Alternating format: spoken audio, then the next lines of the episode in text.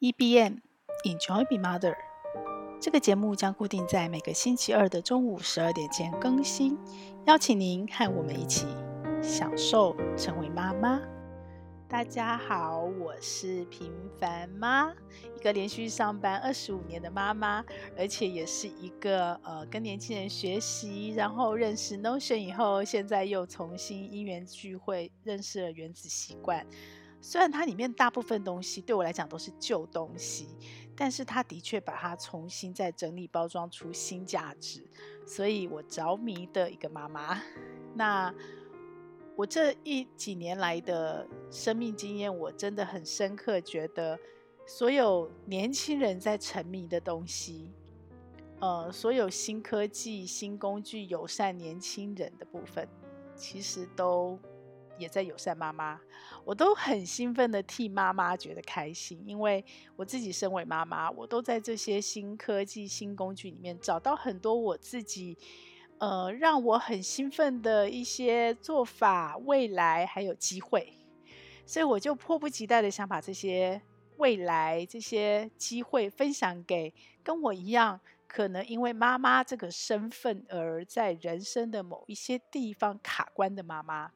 我很希望他们会因为知道了这个机会，知道了这个工具，知道了这个新的科技，然后也愿意跨出那一步去运用他们，然后他的人生就过关了，他的人生就不再卡关了。我真的非常希望。好，那回到今天原子习惯，我本来只想做两集 podcast，可是我现在其实已经写了四集、六集的题目，我觉得有太多可以跟妈妈分享了。那我们今天要分享什么呢？我今天要跟妈妈聊是为什么妈妈比年轻人更应该要学习原子习惯，原子习惯的三个大理由。当然，年轻人要学啊，因为我们所有人不只是年轻人，其实老人也一样，对不对？我们随时无时无刻都在建立好习惯，都想戒除坏习惯。那好习惯跟坏习惯对人生有什么影响呢？就像书上面写的，它有复利效应。如果你每天进步不要多，只要一 percent，你就会有三十七倍的进步，一年下来。可是如果你每天退步一 percent，你因为没有戒除坏习惯，不管那个坏习惯是对你的健康不好，是对你的学习有所障碍、阻碍，或者是对你的关系。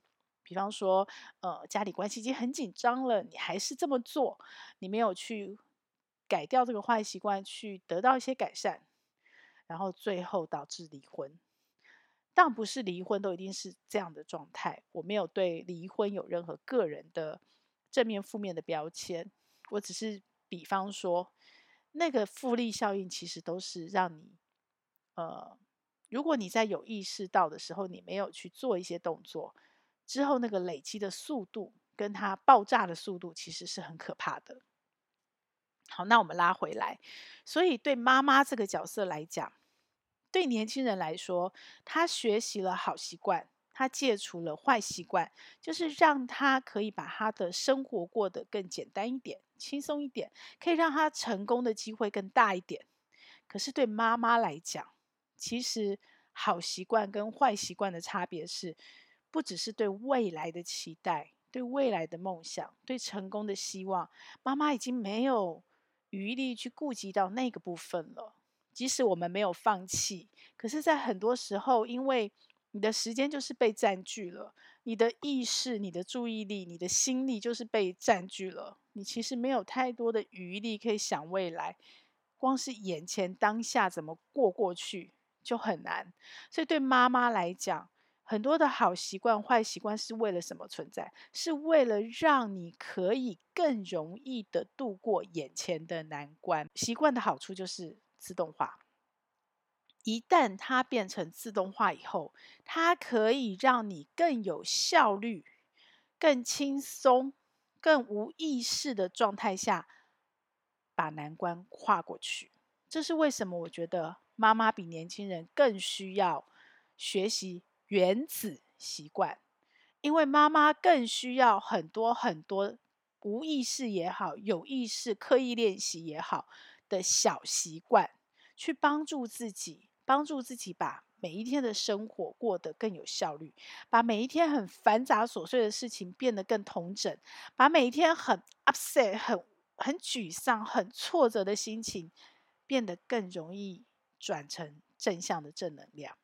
好，那那三大理由是什么？第一个最重要的理由就是，妈妈的零碎时间比年轻人还要多更多。什么叫零碎时间？我们每个人都有。比方年轻人去上班，OK，你在办公室跟朋友聊个天，你中间休息一下，或者是你下班后，这都是可以说是零碎时间。可是妈妈的零碎时间是什么？你无法想象。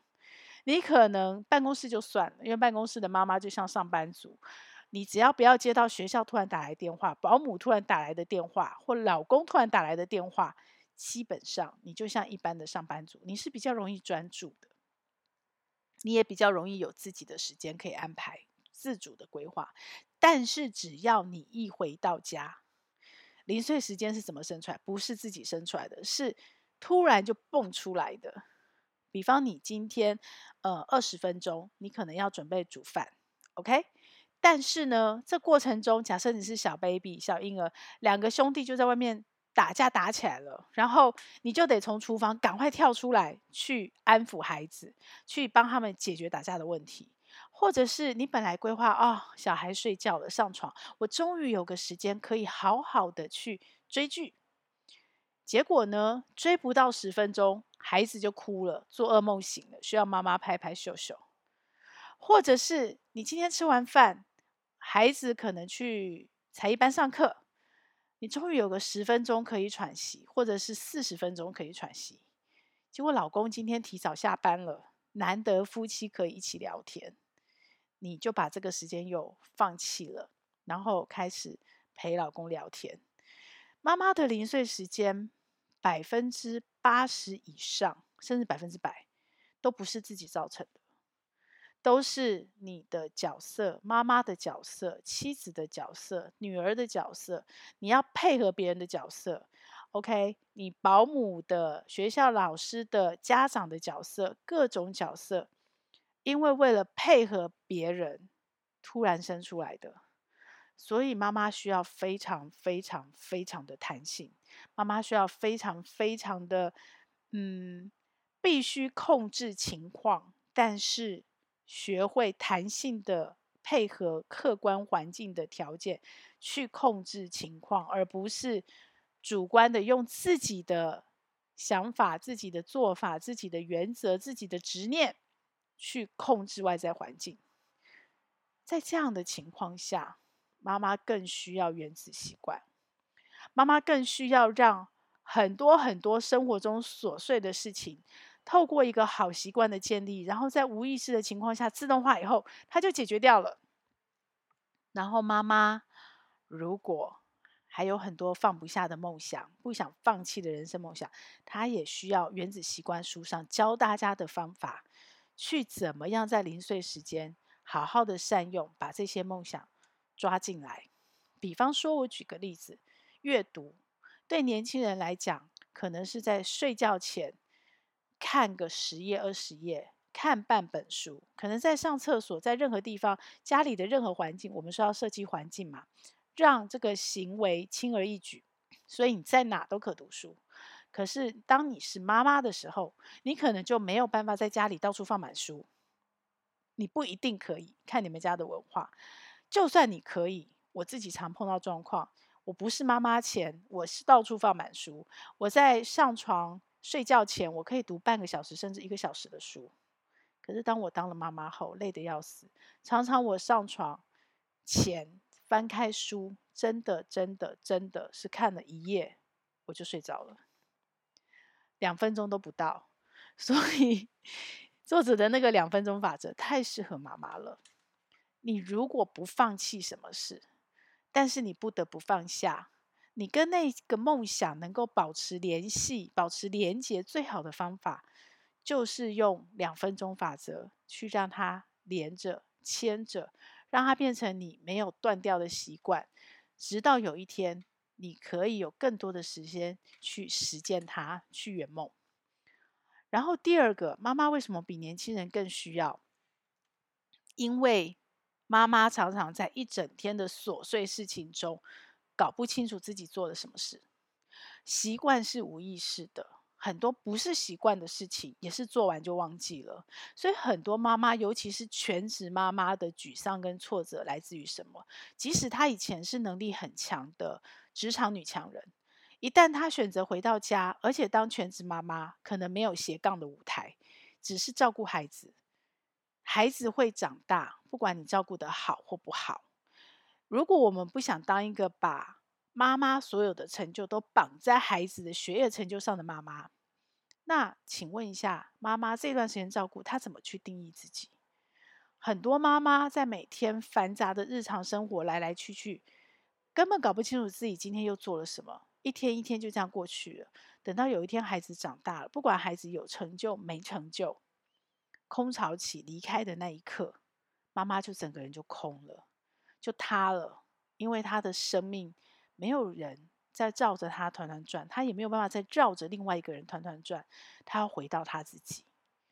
所以，原子习惯里面的习惯养成有一个很重要的收尾，那个收尾是什么？是奖赏机制，而那个奖赏机制是什么？是习惯追踪器，也就是很多小习惯，你觉得它没什么，我干嘛要浪费时间去追踪、去记录？可是相信我。一旦你去做了这个动作，不只是能够帮助你自己养成习惯，更重要的是，像我现在在用 Notion，我回头看我的 Notion 的时候，你会很清楚看到，哦，自己原来做了这么多事啊！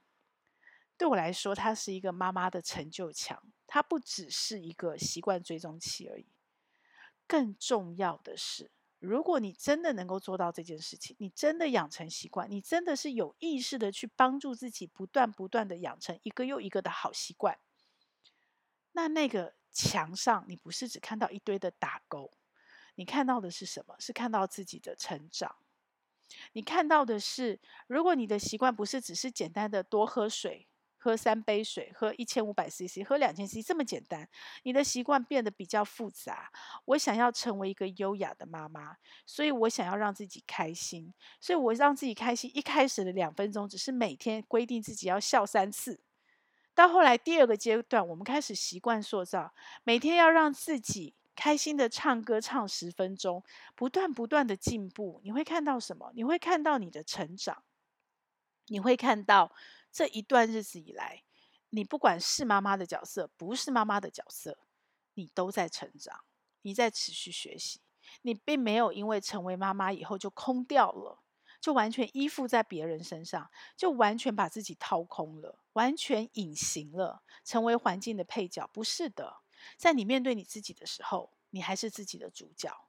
到有一天孩子离开以后，你很清楚知道自己在做什么，你也很清楚知道自己曾经爱过什么，你也很清楚的知道自己有什么进步，自己有什么能力，自己有什么本事，自己学到了什么。因为这样，我觉得妈妈比年轻人更需要学习原子习惯，更需要。透过 Notion 也好，你如果不用 Notion，你也可以有很多 App，To Do App，To Do List。我以前是花钱买这些 App，你可以用它来做你的习惯追踪，然后让你自己看到你自己的成就墙。我把它叫做妈妈的成就墙，去建立你自己的自信，建立你自己的成就感。最后一个，妈妈为什么需要学习原子习惯，而且比年轻人更需要学习？对了，就是因为你是妈妈的角色。年轻人学习是出于自己本身主动的学习，他到了二十岁学习，但就像我们帮小孩存教育基金一样，习惯这件事情也是有复利效应的。很多的习惯，如果不是在孩子二十岁养成，而是在他在原生家庭的成长环境就不知不觉的养成，甚至不是不知不觉，是被妈妈有意识的教教养教导。然后妈妈陪伴他一起养成这个习惯，那我们可以想一想，对这个孩子来说，他的复利效应有多大？这个是正面积极的。那负面的回避是什么？我们常常在教养中觉得很挫折，都是为了什么？为了孩子的习惯。有些习惯是我们家长主观的认知，它不一定有好跟坏。有些习惯就真的是有影响、有差、有好坏，很明确的好坏。那我们常会在这个习惯养成的过程中，会跟孩子冲突，对不对？我们不知道要怎么教养。所以，当如果你学会了原子习惯，你自己也身体力行，而且你把它非常的上手，那些法则、那些做法其实都很简单，只是你要通透，然后你要落实。如果你自己学会了，你也把它落实了，而且你已经变成非常的上手、非常的熟悉、非常的精通，已经内化成为你自己的。怎么训练、培养习惯本身那些方法就已经变你的习惯了，那你就可以想见。在你在陪伴孩子建立他的习惯的过程中，所有的事情就变得轻而易举、手到擒来。教育是什么？教育其实是身教跟言教。就像我们希望孩子读书，希望孩子爱上阅读，我们自己一定要喜欢读书。如果我自己不爱读书，我一直叫小孩你要读书，你要读书，孩子不会爱读书的。孩子为什么会爱上阅读？就是因为从小那个小是很小，像我们家的小是还是 baby 的时候，我就开始买一些心仪的玩具书，开始跟他玩，开始让他习惯阅读，习惯书这个东西的存在，然后习惯觉得书是好玩的，喜欢阅读。所以我的那两个小孩都很爱阅读，都很爱阅读，因为他的爸妈都很爱阅读。同样的习惯也是。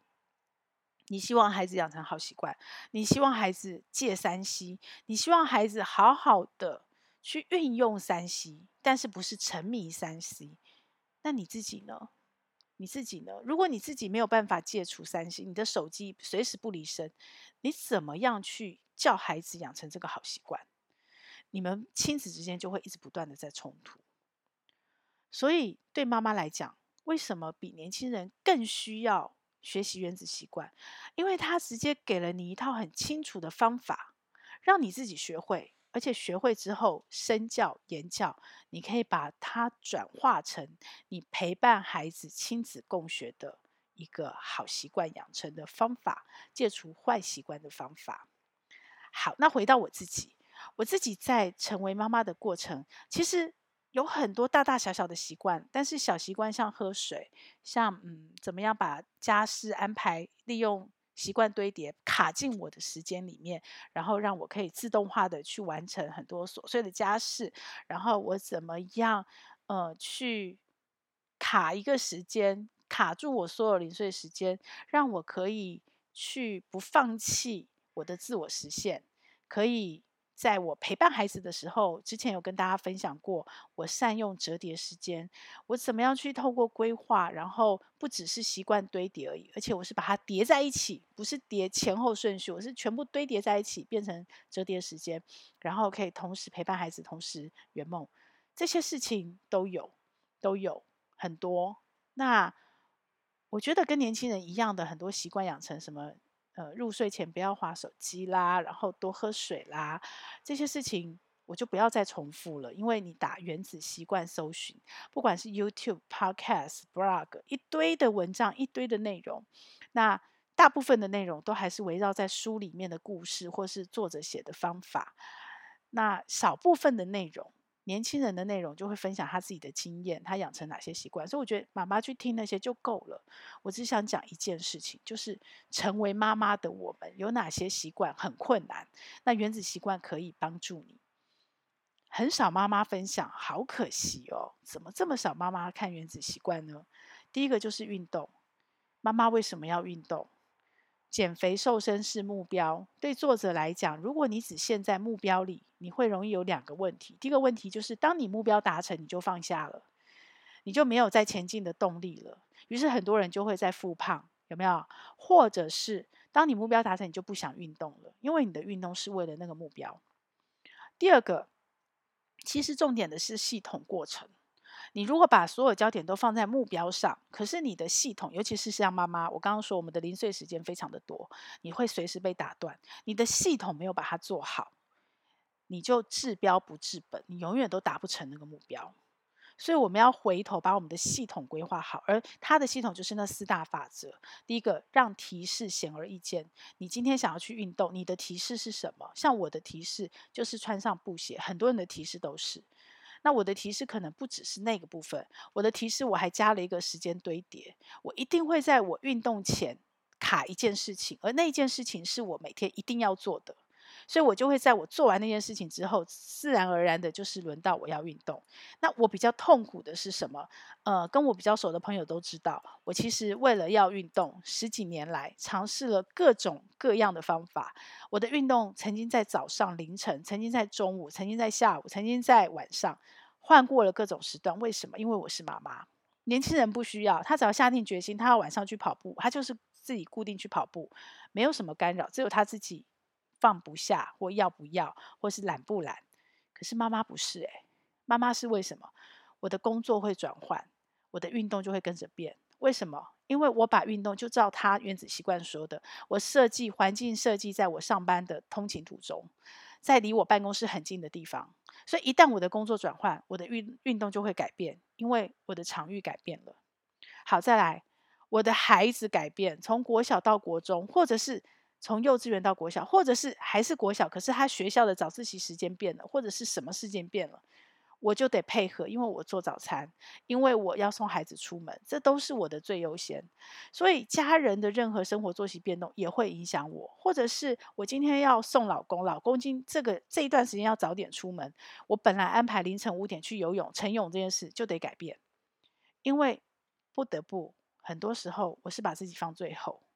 当然也有妈妈不是这样，有的妈妈就是卡了一个运动时间，跟家庭、跟家人说好，这段时间我们各自去运动，你也不要干涉我，我也不要干涉你，这是我们独立的事，这也可以，一定也有，一定有妈妈是可以做到这样。可是大部分妈妈，尤其是双宝妈，我觉得很难，真的很难。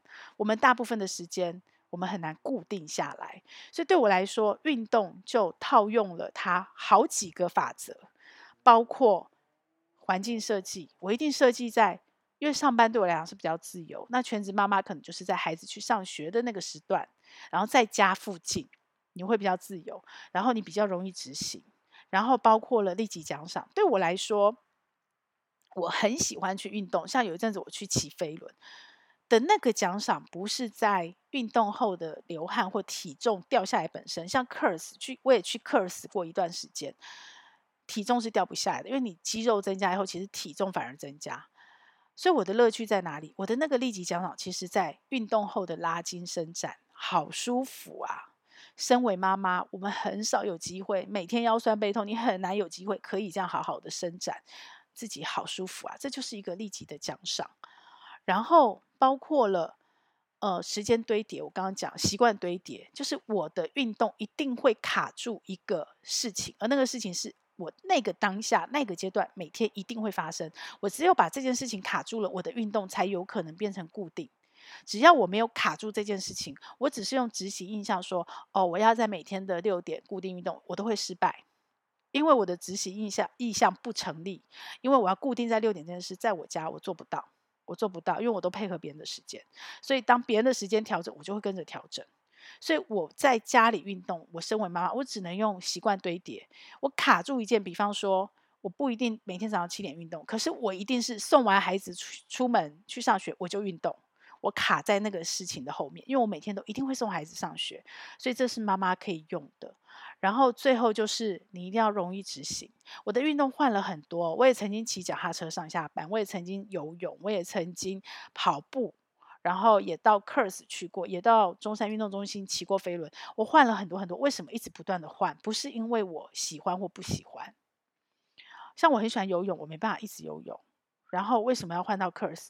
都是考虑执行度，也就是那个运动在我那个当下的环境，在我那个上班的情境，在我那个当下的生活作息是最容易被执行的。比方后来最后为什么换到 Curse？因为它是做重训，它不会让你大汗淋漓，你不用洗澡，你不用换衣服，你只要换衣服，简单换衣服，你就可以回去上班。对我来说是在那个情境里面最容易执行的。所以对妈妈来说，你如果真的有决心想做这件事情，你想象，你不要设定目标是减肥是减重，你要想象你成为一个优雅的妈妈，你成为一个健康的妈妈。你成为一个健康的妈妈之后，有一天你的孩子离巢，你就有机会重新拿起你的梦想，你就可以去有一个健康的身体环游世界。你想成为这样的人，然后你就找到这样的群体，加入他们，在你有限的时间内，然后运用原子习惯里面的很多方法，帮助你自己去建立那个运动的习惯。同理可证，我还有做两个习惯，也可以跟大家分享。第一个习惯就是学钢琴，这是我小学就想学，一直没有机会学。曾经生完女儿后，我想说要跟我女儿一起学，做不到。因为女儿跟老师上课时间我是跟不上的，我也没办法练习。